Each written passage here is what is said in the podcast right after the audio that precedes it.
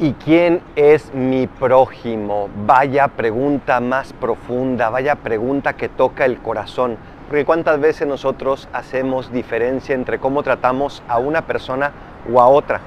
Cuántas veces a ciertas personas, de acuerdo a lo que son, a lo que hacen por nosotros, les damos cosas mejores. Y sin embargo tenemos que tratar a todos por igual porque todos nos necesitan y nosotros necesitamos de todos. ¿Quién es mi prójimo? Todos porque todos somos hermanos, porque todos venimos de Dios y Dios quiere que todos nos amemos y nos ayudemos. ¿Qué vas a hacer hoy por tu prójimo más próximo y por aquel que te necesita? No te quedes simplemente con una bella reflexión, sino que ve y haz tú lo mismo, es decir, sirve al prójimo como Jesús lo hizo.